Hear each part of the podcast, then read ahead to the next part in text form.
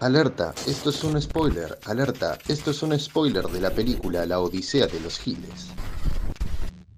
La Metódica reabrió sus puertas el 14 de septiembre del 2003 y le dio trabajo a 57 personas. Todo lo que sobró lo donamos, como habíamos acordado. Nuestros sueños se cumplieron.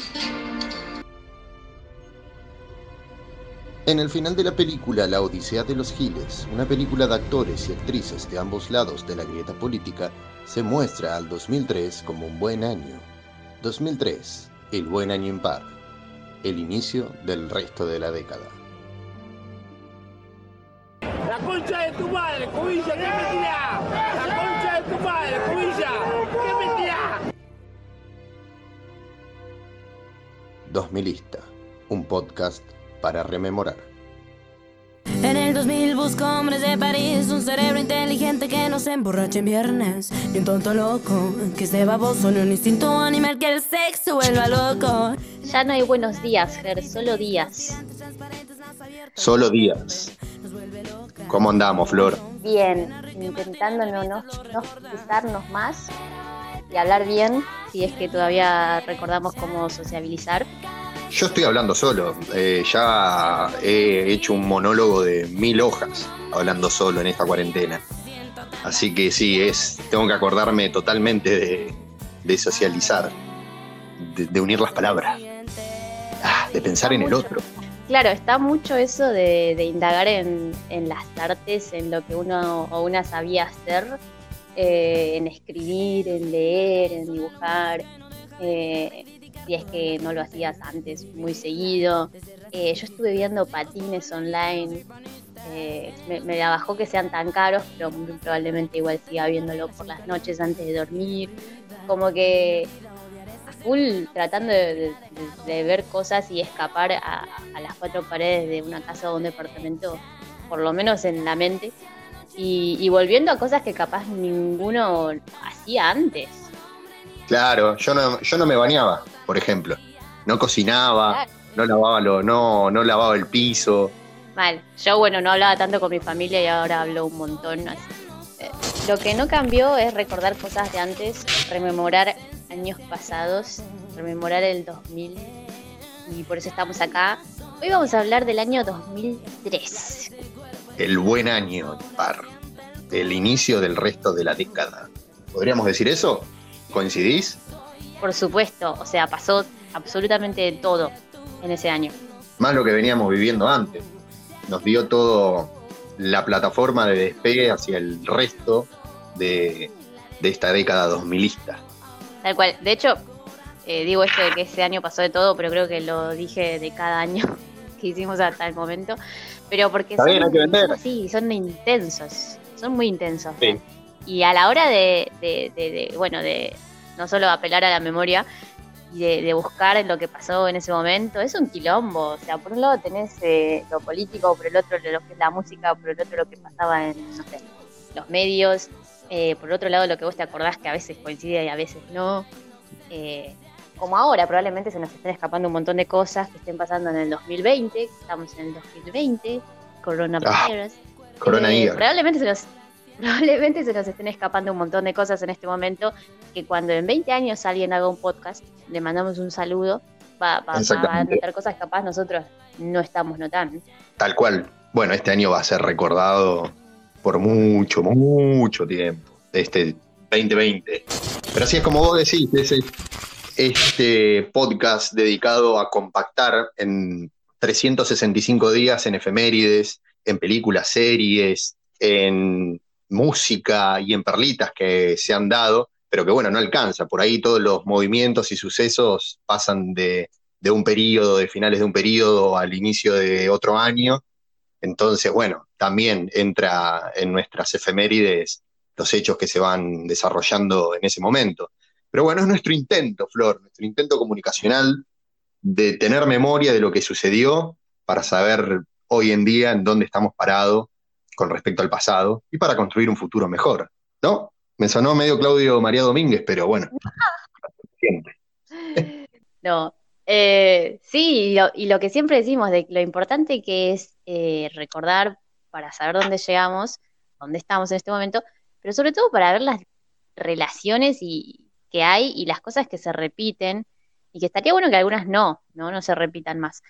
Eh, así que bueno, ya pensando en las efemérides, ¿qué pasaba el primer día del año 2003? La historia no tiende a repetirse, pero tiende a rimar. 1 de enero del año 2003, el comienzo de ese año fue un día miércoles y vio la asunción de Lula da Silva, Lula Ignacio da Silva, como presidente de Brasil. Como ya lo mencionamos en el podcast anterior, una muy buena introducción que, que habías hecho acerca de cómo llegó Lula al poder y lo que tenemos, lo que tienen hoy en día, no me hago cargo, eh, Brasil en este momento a cargo. No sé si vale la pena o no mencionar las cosas que están pasando en la actualidad, pero son muy graves. Hay una persona como Bolsonaro ahí adelante y no sé qué va a pasar cuando este podcast eh, finalmente lo editemos y lo subamos, porque está complicado. Está muy complicado. Sí, por arrancar desde el cabecilla de ellos, que es de Elies, que es este Jair Bolsonaro para abajo, Brasil, bueno, nuestra patria hermana, está en un, en una confusión muy, muy grande, muy rara. Pero bueno, como todo el resto de la región, Flor. Sí, y más que nada para poner un poco en contexto, porque capaz que hay alguien que está escuchando desde un sótano y no tiene idea de lo que está pasando afuera porque su vida es un sótano todos los días, en este momento, o, o quizá algún viajero en el tiempo, eh, estamos sumidos en una cuarentena todavía, como el capítulo anterior, eh, debido a una pandemia mundial que se debe a- al virus del coronavirus. Y mencionamos a Ja- Jair Bolsonaro porque eh, esta persona tiene coronavirus y es el presidente de Brasil. Así es. No es el único presidente de la región que tiene coronavirus. Esperemos que no le llegue a nuestro rey, a nuestro kinga, ah, a nuestro. Alberto. Bueno, el primero de febrero mueren los siete tripulantes del transbordador espacial Columbia al reingresar a la Tierra. Trágico.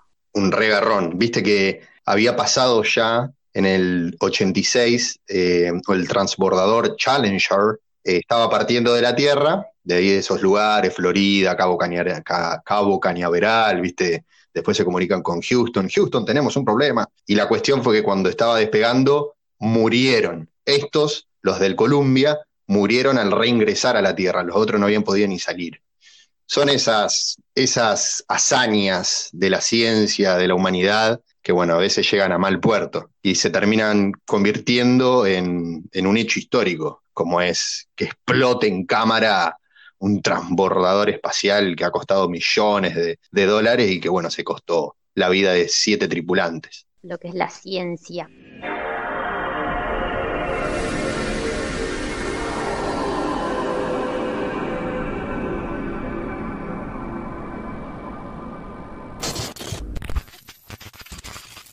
El 14 de febrero del 2003, hablando de ciencia, 14 de febrero San Valentín, murió la oveja Dolly, que fue el primer mamífero clonado. Había nacido en 1997 y bueno, vivió seis años, pobrecita.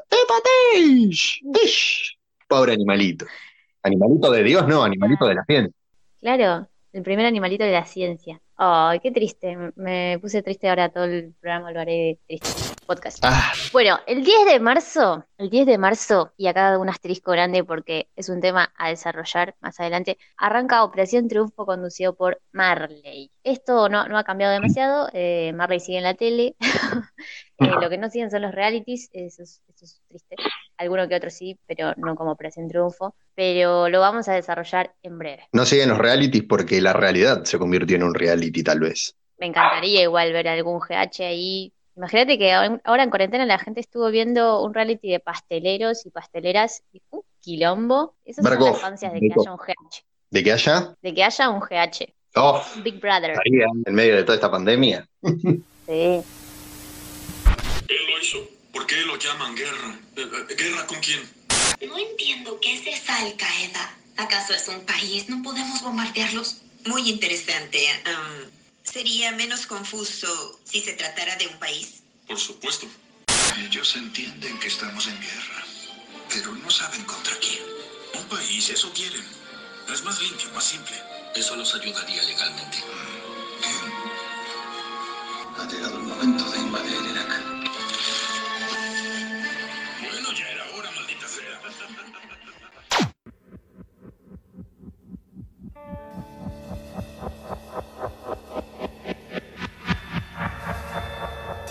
Marzo 20. El mundo al revés. Como el mundo está al revés, a veces es una buena, un buen ejercicio de imaginación, darlo vuelta, ¿no? Poner- tratar de ponerlo, invirtiendo la información sobre un hecho cualquiera, o- o cambiando el punto de vista. Yo siempre digo que, que hay que ver siempre desde qué lugar se, se miran las cosas. El 20 de marzo del año 2003, los aviones de Irak bombardearon los Estados Unidos. Tras las bombas, las tropas iraquíes invadieron el territorio norteamericano. Hubo numerosos daños colaterales. Muchos civiles estadounidenses, en su mayoría mujeres y niños, perdieron la vida o fueron mutilados. Se desconoce la cifra exacta, porque la tradición manda contar las víctimas de las tropas invasoras y prohíbe contar las víctimas de la población invadida. La guerra fue inevitable. La seguridad de Irak y de la humanidad entera estaba amenazada por las armas de destrucción masiva acumuladas en los arsenales de los Estados Unidos. Ningún fundamento tenían, en cambio, los rumores insidiosos que atribuían a Irak la intención de quedarse con el petróleo de Alaska.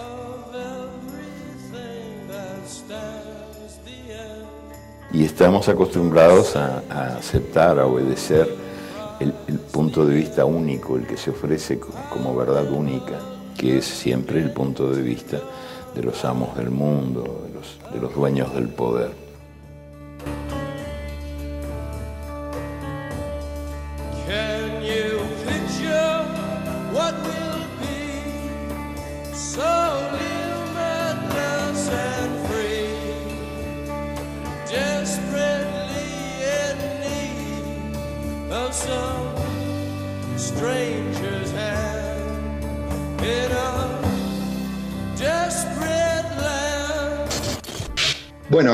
Estábamos escuchando recién, introduciendo este tema de lo que fue el 20 de marzo del año 2003, la invasión de Estados Unidos a Irak, estábamos escuchando al principio del audio introductorio la película Vice del 2018, donde estuvo a Christian Bale, y el de Virgen a los 40, Steve Carrell y un par de actores más, eh, que demuestra a las claras el poderío de Estados Unidos, que hacía lo que quería, quiso siempre invadir Irak, tuvo una guerra en el 91 con ellos, antes habían sido los aliados del régimen de Saddam Hussein, pero luego lo bancaron, después dejaron de estar con ellos, pero toda la cuestión fue que después de las Torres Gemelas había que culpar a alguien, ¿viste? Al-Qaeda era una organización terrorista, no era un país. Y era más fácil, para la comprensión del público, escuchábamos focus groups que se desarrollaron en el, en el Pentágono entre el 2001 y el 2002, que no entendían. Entonces dijeron, es más fácil de es más fácil un país, no podemos bombardearlo. Así que bueno, el 20 de marzo del año 2003, recuerdo bien las imágenes, a Bush hablando en televisión explicando lo que estaba sucediendo, Estados Unidos se invadió Irak junto a una coalición internacional de hijos de Utah. El 13 de diciembre de ese año terminaron por detener en Tikrit, una ciudad de Irak, al presidente derrocado, que era Saddam Hussein, que estaba en el poder en Irak desde el año 67, 69. Así que bueno, tumbaron a un dictador, viste que los yanquis y todos los sátrapas internacionales del capitalismo siempre tildan a alguien de dictador, como hoy en día lo tildan a Maduro, para, bueno, luego abrir el, el espacio y el tiempo para que se sucedan estas invasiones. Esperemos que no se suceda en Venezuela, esperemos. El 27 de abril del 2003 gana las elecciones Menem a presidente. Queda segundo Kirchner. Néstor Carlos Kirchner. El inicio del resto de la década. El 13 de mayo, Menem desiste de ir al balotaje y Néstor Kirchner se convierte en el presidente de todas y todos los argentinos. Es el 25 de mayo cuando asume. Formo parte de una generación diezmada, castigada con dolorosas ausencias. Me sumé a las luchas políticas creyendo en valores y convicciones a las que no pienso dejar en la puerta de entrada de la Casa Rosada.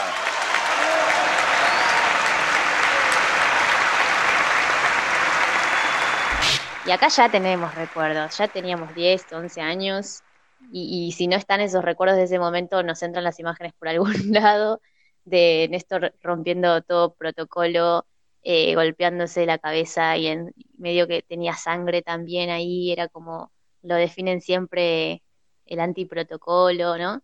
Sí, se chocó un par de cámaras. No he pedido ni solicitaré cheques en blanco.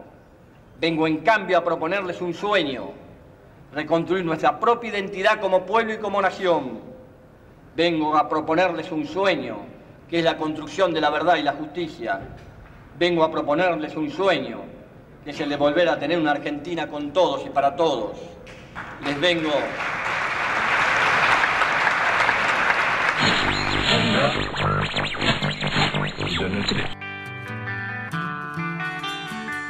Hay un destino que no tiene pruebas, por eso esta historia puede que muera con una verdad olvidada en tu memoria. esto en este programa. Bueno, viste como te contaba que en el Pentágono habían hecho focus group para dar pie a la invasión a Irak, para ver por dónde hilar el discurso de los medios de comunicación y que la gente, la gente, viste ese, ese término, la gente, ese grupo social, apoye, determine apoyando la invasión. Bueno, no solo hicieron focus group con el tema de la invasión a Irak, sino también con el tema del calentamiento global que en lugar de calentamiento global dijeron, mm, suena muy fuerte, muy pesado, ¿no? Peligroso. Vamos a decirle cambio climático, para, viste, resguardarnos un poco, bajar un poco el desastre que se estaba ocasionando y que mientras tanto las empresas puedan seguir haciendo guita. La cuestión es que este calentamiento global, este sí, este cambio que está produciendo la humanidad en, la Pachamama, en la naturaleza, nos llevó a que un 29 de abril del año 2003 se produzca una terrible inundación en la ciudad de Santa Fe de, la Veracruz, Santa Fe capital, que dejó el saldo de 27 muertos y que el agua, el agua de esa inundación eh, llegó hasta el arco de la cancha de Colón de Santa Fe. La cancha de Colón de Santa Fe, hay imágenes, estuvo completamente inundada y el agua alcanzó ahí esos casi dos metros y medio, tres metros que suelen tener los arcos de fútbol. Así que en vistas de, de, estos focus group que se vayan a la mierda. Las cosas se dicen por su nombre, Florencia, calentamiento global. Pero no solo ocurrió eso en el año 2003, que fue algo que nos tocó a los argentinos, como tocó acá también la inundación el 2 de abril en La Plata del 2013, 10 años después, sino que también hubo otros eventos alrededor del mundo. Por ejemplo, entre julio y agosto del año 2003, una ola de calor sacudió Europa principalmente a Francia, y se registraron entre 50 y 70 mil muertos por las consecuencias de esas altas temperaturas y de la sequía. ¿Qué onda? Bueno, leyendo hace no mucho, Flor, estaba, había visto que en Rusia, en las ciudades del norte de Rusia, ahora en el 2020, ciudades cercanas al Polo Norte, llegaron a ver temperaturas de casi 40 grados. Una locura, una locura. Y si hablamos de altas temperaturas, en ese 2003, el 8 de julio, se registró la temperatura más alta jamás registrada en el planeta Tierra, que fueron 79,9 grados Celsius de sensación térmica en Dahran, Dahran, Arabia Saudita. En Marte es eso. debería, debería, pero no, fue acá en este planeta, en nuestro planeta Tierra. Terrible. Bueno, el 12 de agosto se vota en el Congreso anular las leyes de obediencia debida y punto final, establecidas por Alfonsín en 1986 y en 1987. Fue una de las primeras medidas grosas que hizo el gobierno de Néstor Kirchner en relación a los derechos humanos, a la reivindicación de los derechos humanos. La obediencia debida era esto de mandar al soldado a matar durante la dictadura, y como era soldado estaba siguiendo órdenes, no, viste, no era problema de él, él solo cumplía órdenes, pero no, no, porque eh, el, gobierno de Alfonsín, justamente tratando de paliar un poco la situación, no porque lo quisiera hacer, pero sino porque el momento lo demandaba, eh, había desplegado estas leyes en el 86, en el 87, para, bueno, tratar de cerrar la, comillas, grieta eh, entre los milicos y, los representantes de la democracia. Luego hubo levantamientos carapintadas, todo. Pero esas leyes de obediencia de vida y de punto final, más los indultos a los militares que hizo Menem, Menem, se terminaron con la asunción de Néstor Kirchner y, como vos decís, en ese 12 de agosto, anulando esas leyes. El 8 de octubre del año 2003 fue elegido en la provincia de California, en Estados Unidos, como gobernador el austríaco y ciudadano estadounidense luego, Arnold Schwarzenegger, Terminator. El 17 de octubre, por la guerra del gas en Bolivia, renuncia el presidente Sánchez de Lozada y asume el vice Carlos Mesa, artífices hoy en día del golpe a Evo. Y esto sigue y sigue y sigue. 14 de diciembre, para cerrar las efemérides, déjame recordar que Boca Juniors, el Club Atlético Boca Juniors, fue campeón de la Intercontinental al vencer por penales, luego de un 1 a 1 en el tiempo reglamentario, por penales, Boquita con las atajadas del Pato Bonancieri y el penal en el final de Cassini, fue campeón del mundo, consiguiendo su tercera estrella a nivel internacional, a nivel mundial internacional, y fue para los clubes argentinos la última coronación de un equipo de este país. Pa Cassini, Cassini.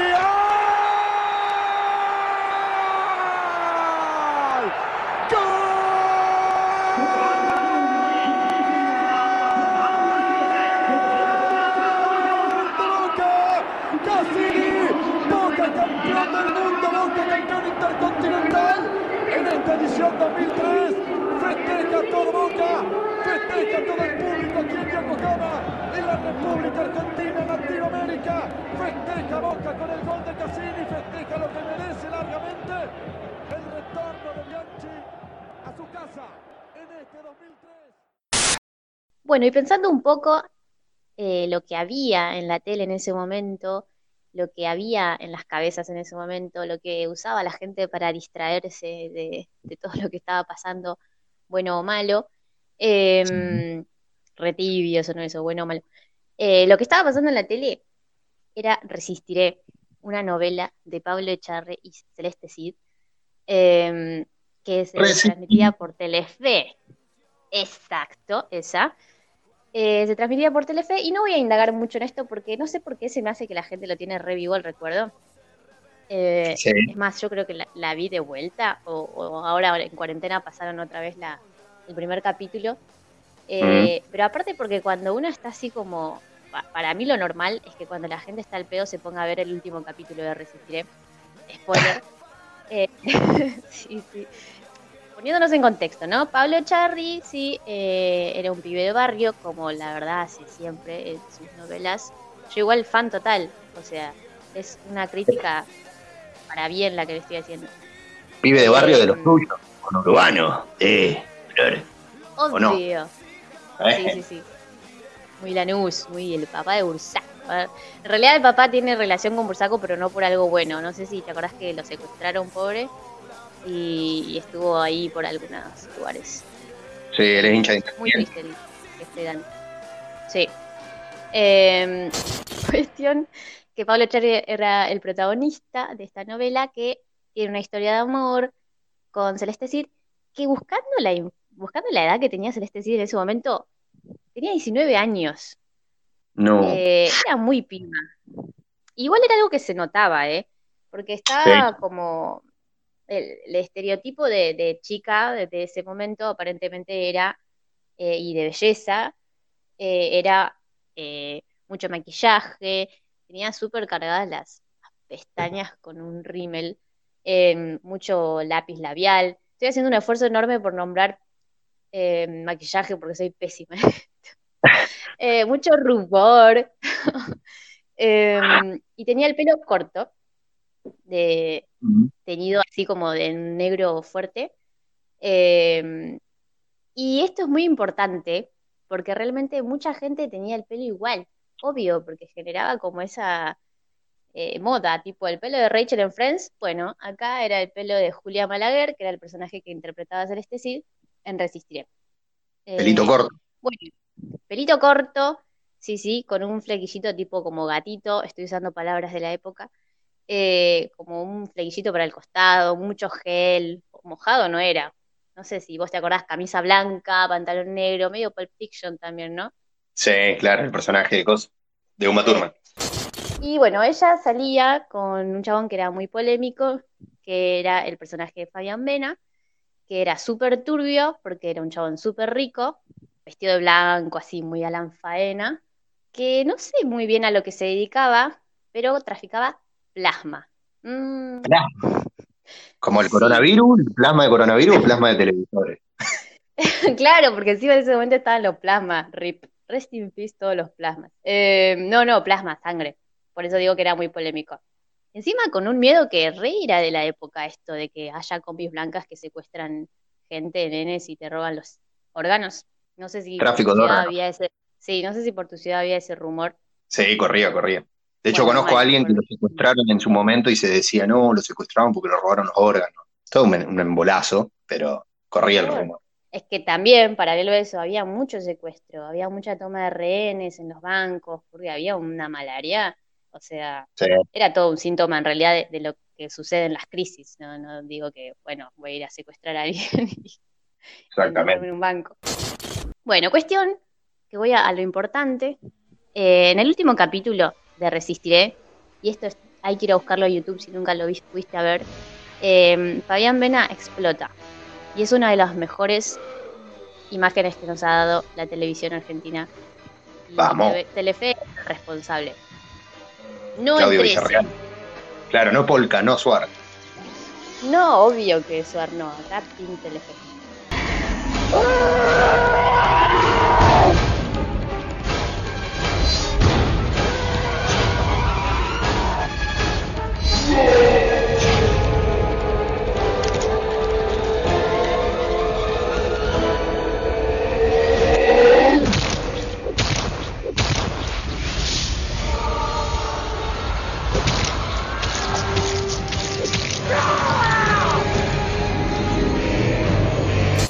Eh, así que bueno, por este lado de- de- del mundo estaba pasando esto en la ficción argentina y con esto te doy pie a que vos hagas tu hermosa columna de, cine.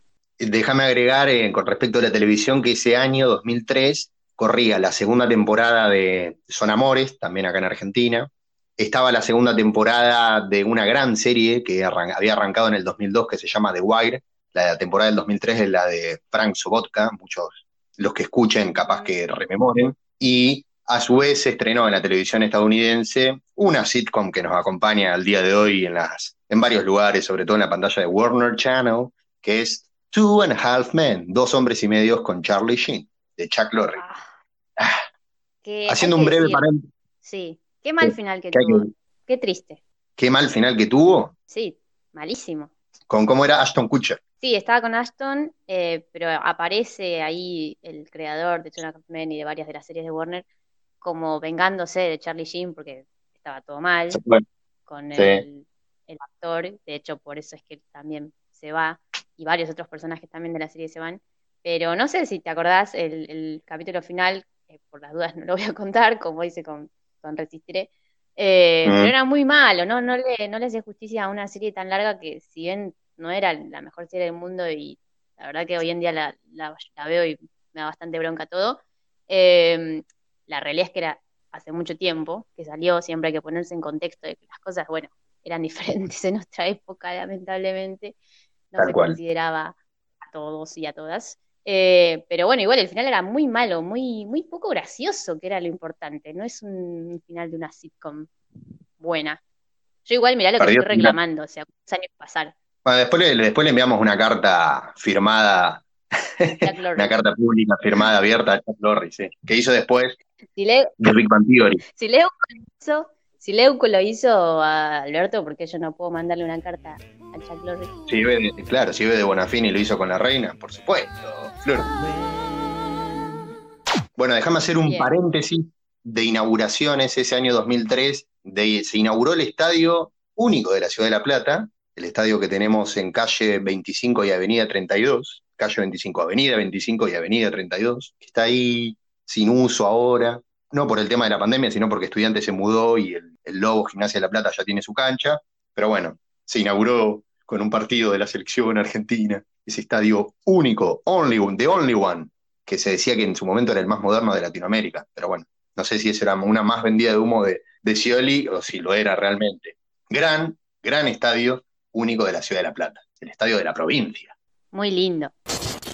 A su vez, se publicó el libro El Código da Vinci de Dan Brown, Flor. El Código da Vinci. Más vuelta, pero cuestión. Vamos al cine. En el cine ese año se estrenó. No sé si te recordarás esa melodía de Kill Bill 1, la, la cuarta película de Quentin Tarantino, y luego vino Kill Bill 2, que es la quinta película de Tarantino, cuarta y quinta película de Quentin, que es sobre esta historia de precisamente Uma Thurman, que hace un rato decíamos, Uma Thurman en esa odisea por tomar revancha de Bill, de David Carradine, que le había cagado la vida. Muy, muy buenas películas, que además mete todo este tema del mambo del anime, de la venganza, la sangre que corrió en la película 1, eh, creo que se iguala con la sangre que corre en Django, otra película de Tarantino, pero es una de las grandes películas de la década, Kill Bill Volumen 1. Encima con ese traje amarillo, homenaje a varias otras películas, una historia muy zarpada que supuestamente se corría el rumor de que si Quentin no se retiraba y pasaba a jubilarse del cine, podría salir y están las puertas abiertas para un Kill Bill Volumen 3. Después de Kill Bill Volumen 1, recordemos a Río Místico, película con Jean Penn, ganó el Oscar Jean Penn. Eh, Río Místico, una trama eh, policial, la mafia metida en el medio de Clint Eastwood, que esta vez dirigía pero no actuaba. Otra gran película de ese año es El Señor de los Anillos, El Retorno del Rey, que tres meses después de su estreno, en diciembre del 2003, fue nominada a 11 premios Oscar y ganó los 11 premios Oscar, igualando a Titanic, por ejemplo, en la película con más premios de esta, de esta de este catálogo que son los Oscars, de estos premios del capitalismo. ¿Te puedo interrumpir un segundito? Interrumpo un segundo. Sí, eh, la estoy viendo justamente, eh, así ah. que si en algún momento... Estamos haciendo un podcast, No, bueno, empezó justo, empezó justo y en este momento es cuando tiran el anillo, cuando Sam lo está ayudando a Frodo. Es un peliculón. Lo que más me gusta es el comienzo, y cuando muestran esa transformación de Gollum, ¡ah! Bellísimo. Terrible, por Frodo, viste que ahora estaban en las puertas, en ese momento cuando tiran el anillo, estaban en las puertas de, de Mordor, Aragorn y toda, toda la batuta para distraer a Sauron, para que no vea que Frodo y Sam están llegando. Y si tú no puedes cargarlo, yo te voy a cargar. Y le decía Sam, el gran Sam, el buen Sam, a Frodo, para que llegue ahí. Después Frodo medio, medio, ¿eh? medio tóxico ahí. Se lo quiso guardar el, forro. Hay un capítulo ya que mencionás de 2000 en el que hablamos un poco más, eh, que es aquel que se llama Mordor, justamente, el del 2001, ¿no? Exactamente. Y que, bueno, se ahonda más en la temática del Señor de los Anillos. ¿Cómo este Sería, este sería Gondor, el reino de los hombres, este capítulo. De los hombres y de las mujeres, ¿viste? Porque... ¿eh? Ay, qué cancelado, Germán. bueno, sigamos, continuemos. Otras grandes películas de ese año 2003 que se estrenaron fueron El Gran Pez, muy linda película, bella película. Buscando a Nemo, Daredevil, ¿te acordás de este personaje de Marvel ciego que actuaba Ben Affleck y su esposa Jennifer Garner? Que bueno, era una película que me movía mucho, tenía la banda a Evanescence, muchas canciones de Evanescence. ¿Evanescence o Evanescence? Evanescence. ¿Sabes que no me acordaba de eso de la banda sonora? Sí, me acuerdo, bueno, obviamente de Ben Affleck. Es el primer superhéroe que interpreta, ¿no? ben Affleck sí. Ojalá el último. no, no, como último ya hizo Batman. Ya está, perdimos. Perdimos. Después se estrenó Monster, película donde Charlize Theron, la de Mad Max, Fury Road, Charlize Theron gana el Oscar a Mejor Actriz, interpreta a una mujer que tiene que prostituirse para ganarse la vida y lo que terminaba haciendo era matando a un par de sus clientes. Un caso real muy fuerte, muy chocante la película, que está recambiada. Charlize Theron en ese film, Monster. Después otra gran peli de ese año es Perdidos en Tokio, con Scarlett Johansson, Bill Murray, de Sofía Coppola, la hija de Francis Ford. La coreana Old Boy, ahora que hay un boom de películas coreanas desde Parasite. Old Boy, una gran película de ese año. La compré en DVD. Me acuerdo en el videoclub que yo siempre iba a Pergamino, cuando cerró, por la frutillita del postre que fue Netflix, vendían películas y yo compré esa. Conseguí esa, hubiera conseguido otras, pero Old Boy fue una gran película de, de ese año 2003. Después estuvo el estreno de Matrix 2 y 3, el mismo año, las dos. American Pie 3, La Boda, La Boda. Hay tres películas de American Pie. Yo sabes que no, no vi ninguna. Hay muchas de American Pie, hay como 7, 8. Mentira, ¿de verdad? Sí, verdad, verdad. La, poca adolescencia que tengo, ¿no? Como que no, no existió. Pero es que no sé, no, no, sé qué pasó. Qué dos miliada, eso es muy dos milista, los American Pie. Pero bueno, sí, son películas que al, día de hoy podríamos mirarlo con una carga bullística. Después estrenó Goodbye Lenin, para salir un poco del, eje capitalista. Se estrenó Goodbye Lenin, que es una película alemana hermosa película alemana que trata sobre los últimos, el último tiempo del muro de Berlín entre la Alemania del Oeste y la Alemania del Este. Es una familia en Alemania del Este, en Alemania socialista, que la madre era, estaba muy unida a la causa del socialismo y tiene un coma y la tiene que cuidar el hijo.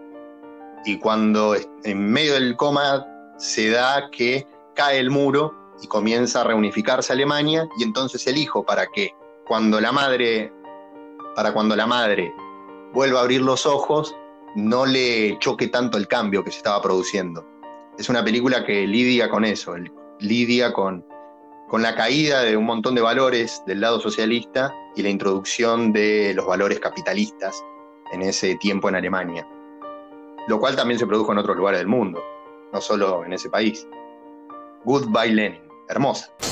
Y para ir cerrando este bloque, otras dos películas de ese año fueron Piratas del Caribe, La maldición del Perla Negra, Johnny Depp, Keira Knightley, Orlando Bloom, siempre haciendo de personajes del pasado Orlando Bloom.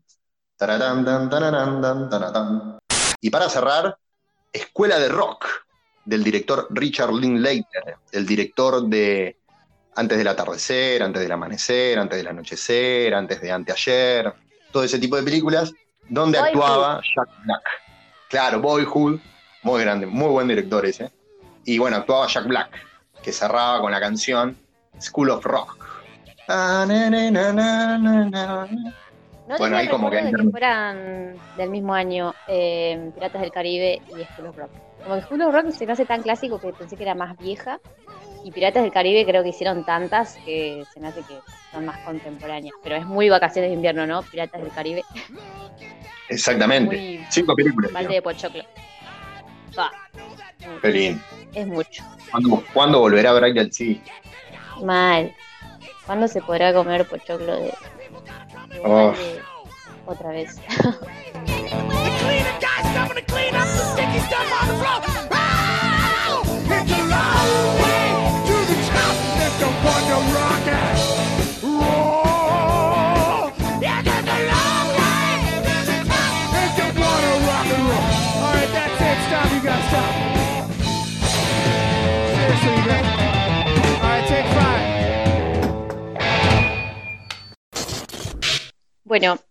y como recién estabas mencionando, eh, School of Rock, acá también voy a mencionarte a una academia que había en Argentina en el 2003, como mencionamos en efemérides, fue el primer Operación Triunfo, ah. un reality show de música.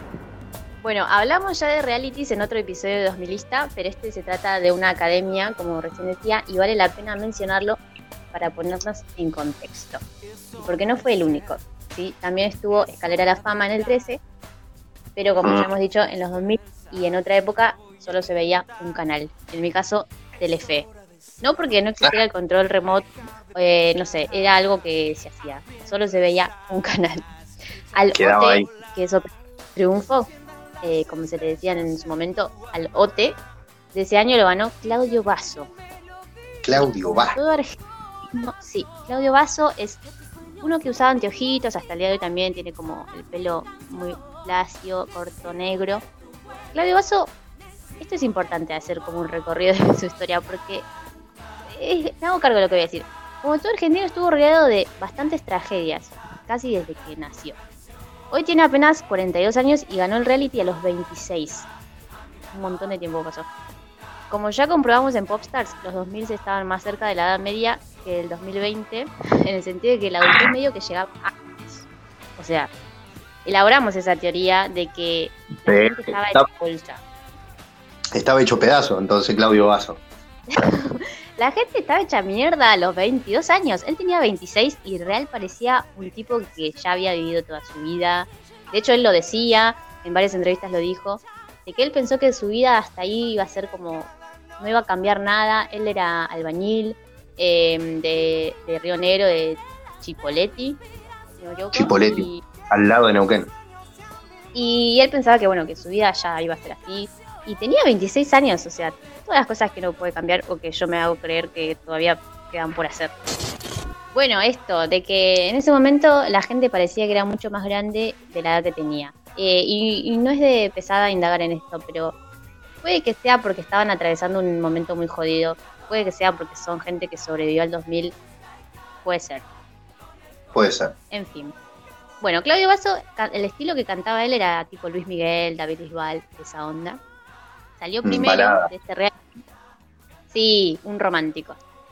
Salió primero y ganó 50 lucas, dos milistas. Y la promesa, y la promesa de grabar un disco que finalmente grabó y de lanzar su carrera musical, que bueno, al 2020 vos me dirás cómo le fue. Vuelvo Ish. a las tragedias.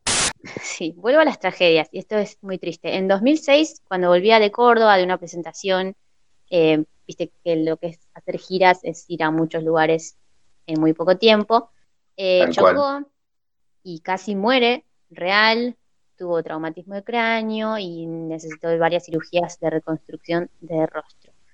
Eh, parece que sí, parece que tenía programadas unas giras por el mundo antes del accidente, pero todo eso obviamente quedó en la nada. Eh, Claudio sacó un disco el año pasado, pero bueno, ya nada es como era en ese año, en 2003. Eh, primero porque no existe más Musimundo, como en ese momento. Y vale la pena la aclaración de Musimundo porque era donde vendían los discos de Claudio, los discos de Operación Triunfo, que hacían como unos compilados. Los Yo 2000 tenía. son muy del compilado. Sí, sí, de meter eh, un popurrí de rock, cumbia, balada, pop, en todo un mismo lugar. Claro, apoyo esa moción vos- del, apoyo esa moción del compilado. Asumo que es como hoy en día que entras a una lista de Spotify, ¡pah! que centennial, eh, que entras a una lista de Spotify y pones, o a una de YouTube, ponele, eh, y corre. Y en ese momento que, o sea, te hacías un CD compilado, como siempre decimos, o bueno, las discográficas que estaban medio ahí quedando los últimos manotazos de ahogados, esto es importante, porque empezaban a hacer y a circular mucho música por internet, eh, hacían estos compilados de artistas que capaz no tenían más de un tema conocido y mucho menos los participantes de, de estos realities que, bueno, grababan las mismas canciones que, to- que cantaban en, en los vivos de Telefe, de Operación Triunfo. Así que, bueno, volviendo a esto, a Musimundo, los CDs se escuchaban ahí, se vendían, se compraban, vendían los CDs de Claudio, bueno, de Pablo Tamagnini, que era el cordobés que quedó segundo, no sé si te suena, quedó segundo en Operación Pablo Triunfo. Tamagnini. Sí, él era más la onda eh, banda 21. Y cantaba esto de el rey. El rey sigo siendo yo. Sí, era muy de bailar. Cordobés. El imaginario cordobés que tenemos todos. Un besito a Córdoba. No sé si, no- tengo que mencionarlo, pero hay una versión muy buena de la Mona Jiménez cantando el himno. Esas Ah. joyas de la cuarentena. Viva la mona. Ah, polémico. Bueno, también circulaban eh, en Musimundo y, bueno, en las ferias de barrio también, ¿por qué no? Eh, me refiero a los CDs de Camberro, que es una banda formada Mm. en Escalera a la Fama, que era el otro reality musical que se daba en Canal 13. La verdad me hubiese gustado verlo más, pero bueno, me acuerdo de haberlo visto alguna que otra vez, capaz en, en casas de familiares o de amigas, por esta costumbre que, insisto, se veía solo un canal por casa. Vamos a Gamberro. Eh, amo esto porque es como un rompecabezas. Perfecto. Como, como los spin-offs de la actualidad. Eh, Perfecto. Gamberro era un dúo formado por Pato y Carlos. Carlos era el gemelo de Pablo de Mambrú. Ah, que también ha habido- había ido al casting de Popstars, pero como sabemos quedó solo uno. Bueno, Carlos era el gemelo de Mambrú, que también había ido al casting de Popstars. Mambrú, ya hablamos de esta banda en otro capítulo, sí. Bueno, Pato, el otro miembro, era el que cantaba como John Bon Jovi cada vez que podía, y lo amamos por eso, la verdad que cantaba muy bien, sí, sí, sí, hay unos vivos muy buenos. Yo hasta el día de hoy retengo muchas canciones de, de Gamberro, obvio, en la mente. vamos. Gamberro era la versión mm, eh, rockera de las bandas de realities, salidas de realities, porque la pasaban en el canal de la música. No existe nada más eh, 2000ista Nakam Pop que eso, ¿sí? El canal de la música, la verdad que pasaba muchas bandas de rock de ese momento, que se empezaba un poco a ver eh, el rollinguismo también. Bastante. Sí. Sí, sí. Bueno, otro dato de esta banda, grabaron en Abbey Road, ¿sí? ¿En serio? Sí. Producidos por Afo Verde, y a quien no conoce Afo Verde lo mando a, a que vuelva al 2000. Eh, Afo Verde la de, muchos de estos realities eh, y, y muy de la tele también, muy, muy de poner la cara. Como Magalí, la que era corista de Diego Torres, también muy 2000ista, había sacado su CD ella. Tiro un par de nombres así de esa época, tipo Daniela Herrero, Magalí, Daniel Herrero. Daniela Herrero, Durf, Babasónicos. Que ahora vamos Sí. a hablar un poco de música, pero me quedé con eso cuando hablaba de, de Resistiré, que Babasónicos era como casi que el cuarto protagonista de, de esa novela, porque ponían muchas canciones de ellos.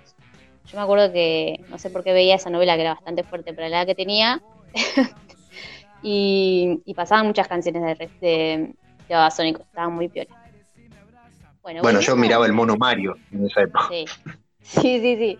Pero bueno, el mono Mario está destinado a que lo vea gente medio que así contrabando.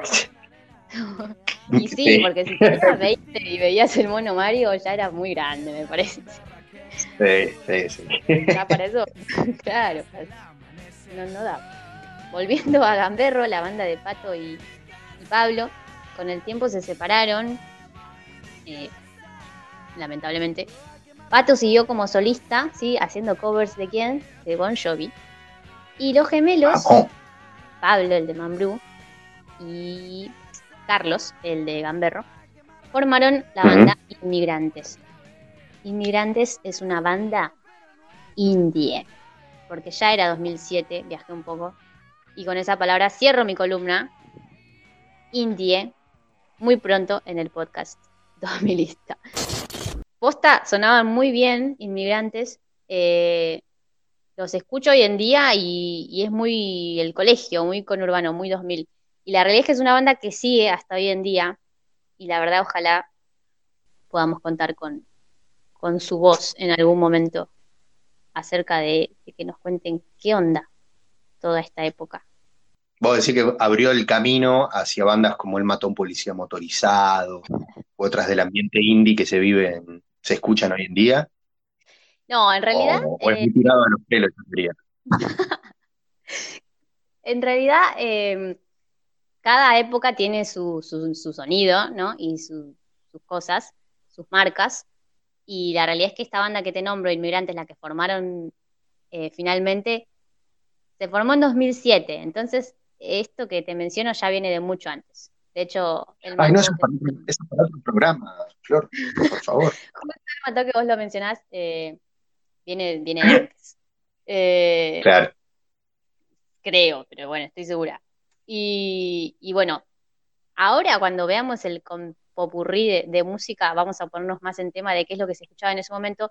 Pero la verdad que sí, le- que era un quilombo, o sea, así como escuchabas Babasónicos, eh, escuchabas a Claudio Basso, que no es muy lejano a lo que pasa hoy en día, ¿no? La realidad es que si nombramos a Luis Miguel y a David Bisbal, probablemente haya ese tipo de artistas que nosotros no tenemos idea en este momento y a la vez nosotros estamos escuchando a, no sé, Maluma. Pero bueno, si me a pensar, hay ese estilo todavía de artistas románticos tipo Sebastián Yatra, no sé, realmente no, no puedo Sí. mencionar. Eh, porque no Déjame hay, pensar, porque antes, uno escucha.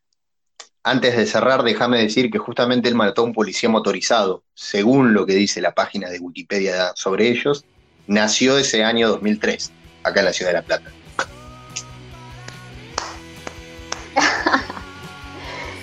Sí, sí. Es todo como una historia, ¿no? De que va cerrando. El rompecabezas. Es un rompecabezas, tal cual.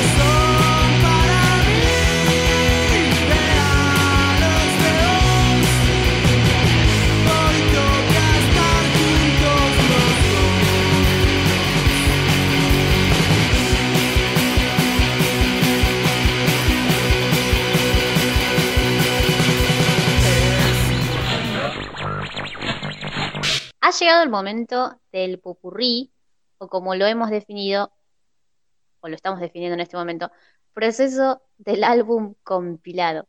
Porque en ese momento, como siempre decimos, eh, se usaba mucho esto de comprar CDs eh, compilados a un compañero o una compañera de colegio, o de comprarlos en la feria, o de armarlos vos por Ares, o lo que sea. Cuestión que había mucho CD compilado trucho, y este es el momento de escuchar qué canciones tenían esos CDs.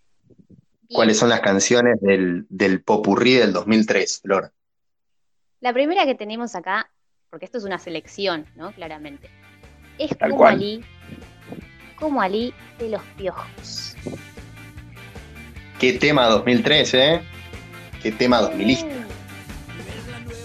Total.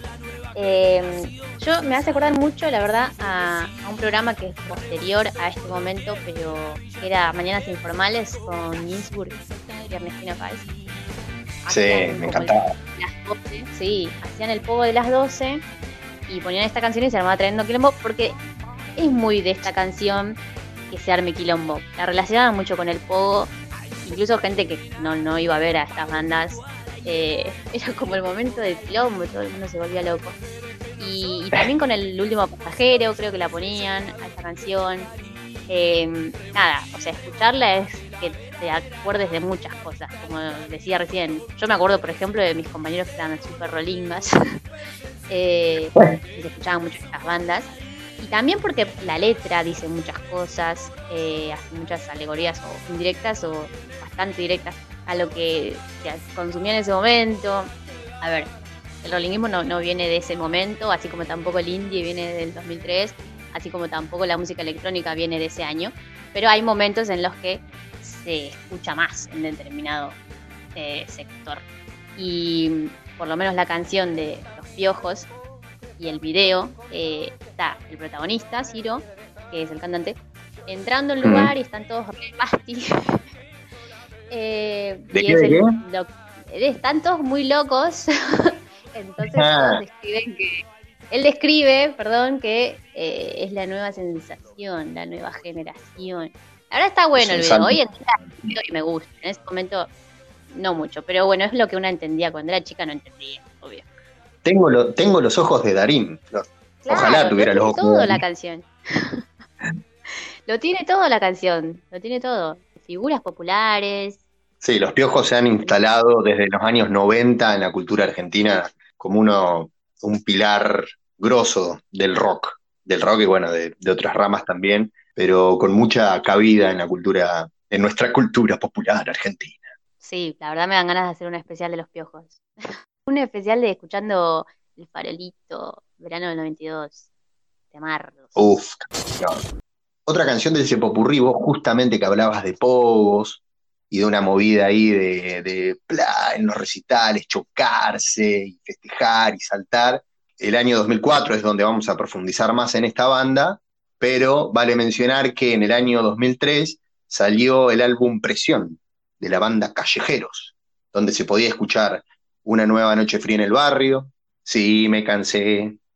Sí, me cansé de hacer un podcast. No fue por Corsario, ni fue por, ni fue por Instagram, ni YouTuber. Medio malo como me salió, pero bueno, salió algo así. Esas dos canciones quería recordar de Callejeros, de la banda del Pato Fontanet. La gran canción, para mí gran canción, Una nueva noche fría en el barrio. Muy, dos, muy dos milista. Y bueno, si me cansé, entre otros temas que tenía ese álbum Presión. Sí, como decíamos antes, eh, una canción que salía mucho en el canal de la música también, que el canal de la música estaba represente en esa época, porque claramente en MTV o en Match Music no iban a llegar.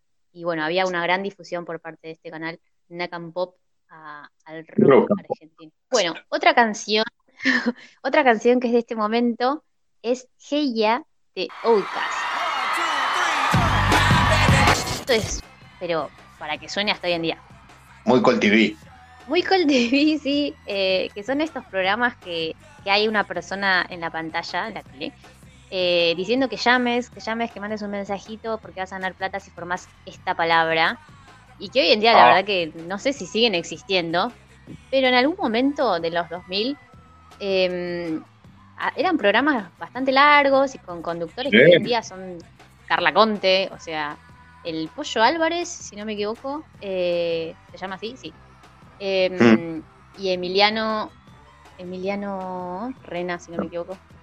Voy a googlearlo en este momento. Sí, yo me acuerdo que eh, no he llamado, porque la verdad que intentarlo era perder tiempo y plata, pero he formado esas palabras y vos, y vos veías, escuchabas que llamaban, y era re obvia la palabra, pero por ahí tiraban cualquier merzada, y vos uno terminaba pensando, esto tiene que estar armado, gente. No, no puede ser. Pero sí, recuerdo los canales de aire, pasar tiempo mirando, tratando de armar esas palabras que parecían re fáciles. Sí, y aparte, en este caso, eh, el de Emiliano Rela, que tiré Rena pobre, em, era un programa de entretenimientos, o sea, duraba un montón de horas y no sé por qué lo veía. Y además, no solamente que era gracioso, porque somos gente que después, bueno, llegó a los espectáculos o, bueno, algunos periodistas, eh, era entretenido y además realmente generaban como un vínculo con la gente, o me estoy queriendo convencer de eso, porque abajo pasaban los mensajitos, sí. no sé si te suena, esto es muy dos milista, pasaban los mensajitos y yo me he hecho amiga de gente, bueno, pongámosle amiga. Yo hablaba con alguna que otra persona porque intercambiabas tu celu o vos mandabas un mensajito y dejabas tu celu. Y bueno, después hablabas y charlabas. Flor. Estamos hablando de mensaje de texto. ¿Pero te comunicabas con desconocidos? Sí.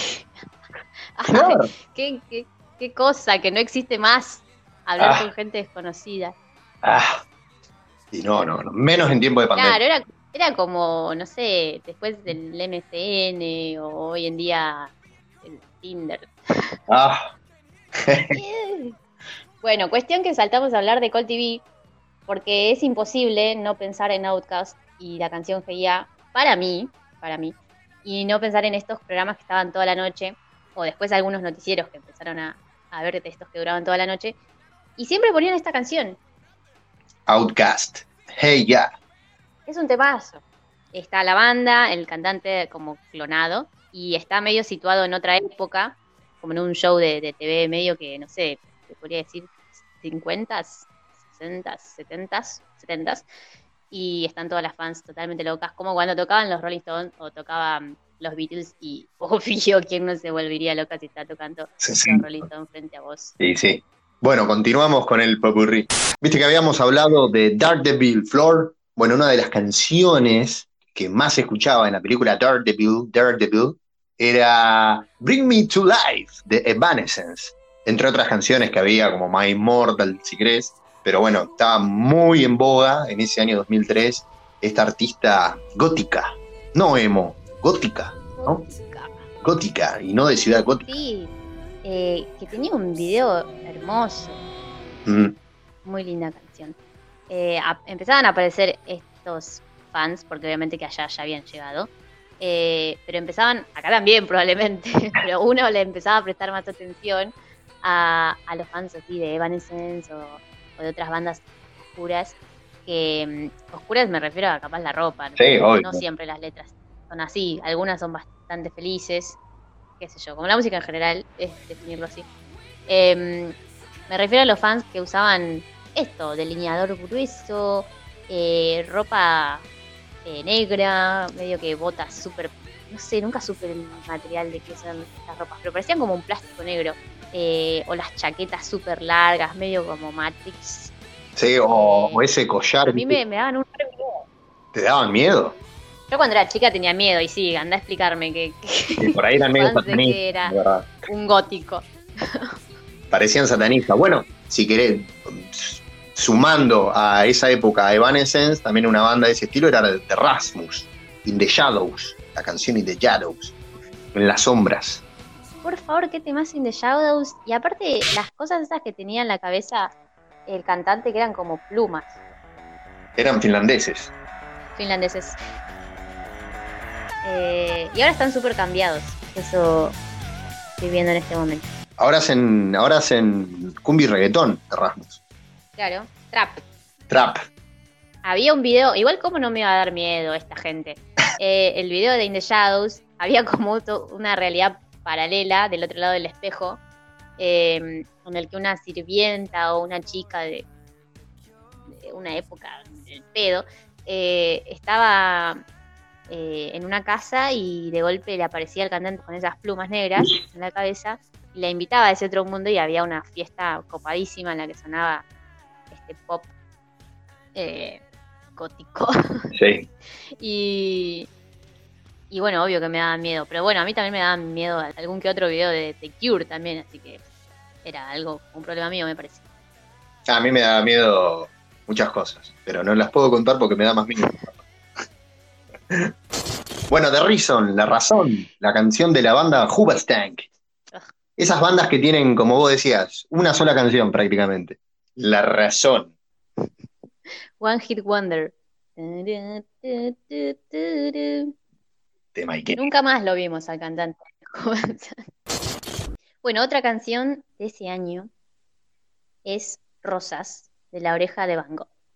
Hermoso tema. Y 20 de enero. Sí. Temazo, ese sí que se repone, es como medio anime o flashé. Con la carita en papa. Ah, no, esa era Rosa. Eso era Rosas. Sí. Con Amalia Montero, que si no me equivoco, después se fue y volvió o nunca más volvió. Amalia Montero. No importa, en el 2003 estaba Amalia Montero. Esa canción pertenece al disco Lo que te conté mientras hacías. Mientras, ¡ah! Lo que te conté mientras te hacías la dormida. Ah, bueno. No, maté, a- maté a nueve pibes en un accidente en Necochea en 1994. Y La verdad que. Ay, ¿cómo andás? ¿Estabas dormida? ¿Qué le habrá contado? ¿Qué le habrá contado? Si googleás, aparece un título eh, de Digital Sevilla que dice: Explican el mensaje comunista oculto en un disco de la oreja de Van Gogh". Uf, es- o como Asterejé, ¿viste? Esos mensajes ocultos. No todo es como parece. Exactamente. Otro tema de, de esa época, gran tema de esa época, de una gran banda, pero enorme banda, espectacular, increíble. Black Eyed Peas. Black Eyed Peas. Where is the love? ¿Dónde está el amor, Flor? De Mike Nazo, de ese año 2003. Sí, me acuerdo. ¿Qué flashaban con el video, no? Era como un mensaje del más allá. Ah, Wonder, wonder. un solo mundo. Todos mirando al cielo. Salvemos las dos vidas. Uf. Era mira, muy mira, a mí me gusta, a mí me gusta Black, por favor. No te metas con Black, con William, con Fergie. Con Fergie. No, postas. Es una muy buena banda. Tiene muchos hits, ese es el tema. Vos pensás que, bueno, esta banda va a morir con este hits y después te sacan otro eh, y otro. Tocaron en, el, en un, Me acuerdo, un choque, un choque de anécdotas. Me acuerdo de que tocan en 2011 en un Super Bowl, ¿viste? El Super Tazón del fútbol americano. Y tocaron un uno de los. Tocaron The Time of My Life, Bebot, eh, la de Pulp Fiction, que después remixaban ellos. Es, son, son Mm. amastros. Black Eyed Peas, siempre acá, en el Cora. Yo me acuerdo que tenía un, un CD compilado con Don't Lie. No, no, no, no. Esa. No, no, no, no. Don't Lie. Seguida de una canción de Turf. Porque así eran los compilados. Tal cual. Bueno, y ahora eh, vamos a pararnos porque llegó un momento muy importante. En 2003 salió la canción Seven Nation Army de The White Stripes. Las medias blancas. Es, un, es una canción que conoce absolutamente todo el mundo.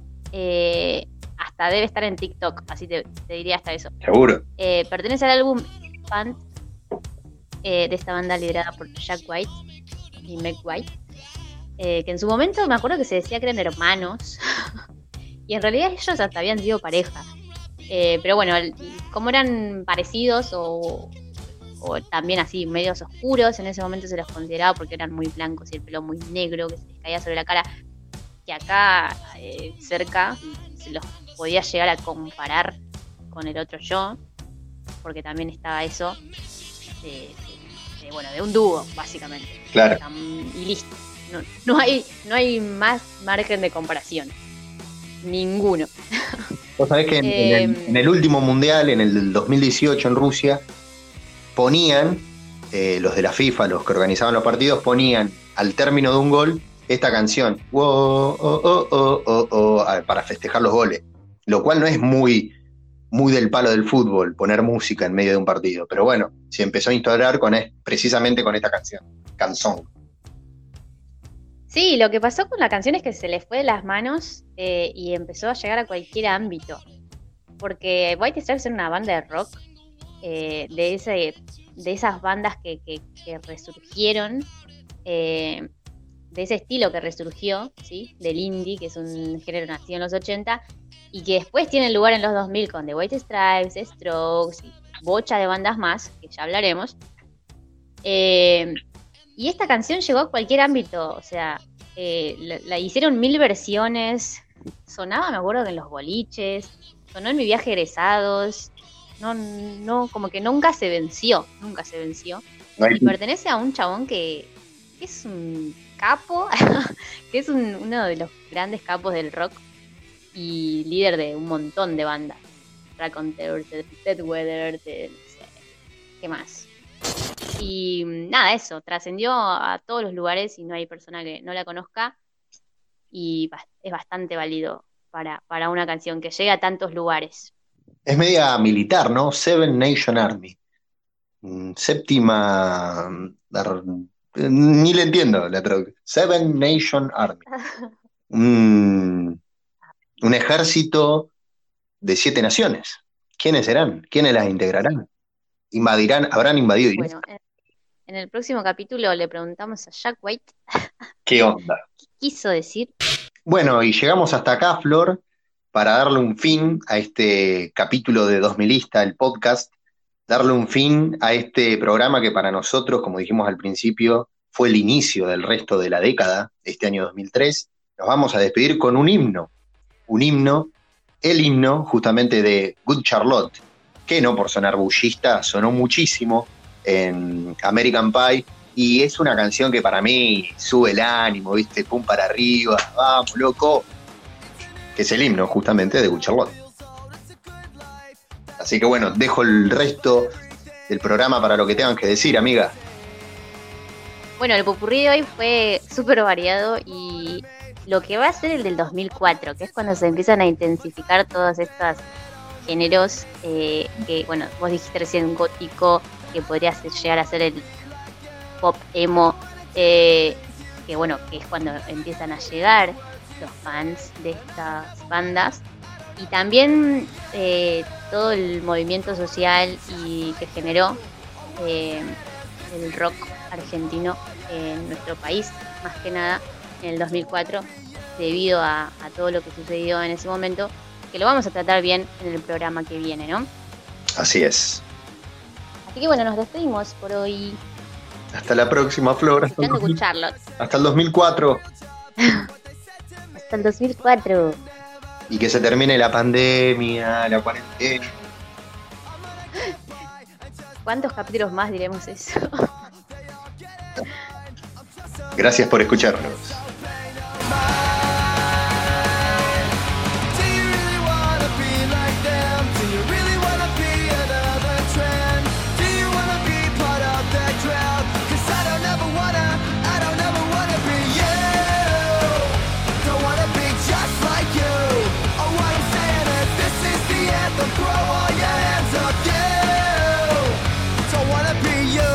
Renuncio a los honores y a los títulos, pero no a la lucha. Hoy más que nunca la Argentina requiere contar con un poder político imbuido de la más plena y transparente legitimidad democrática.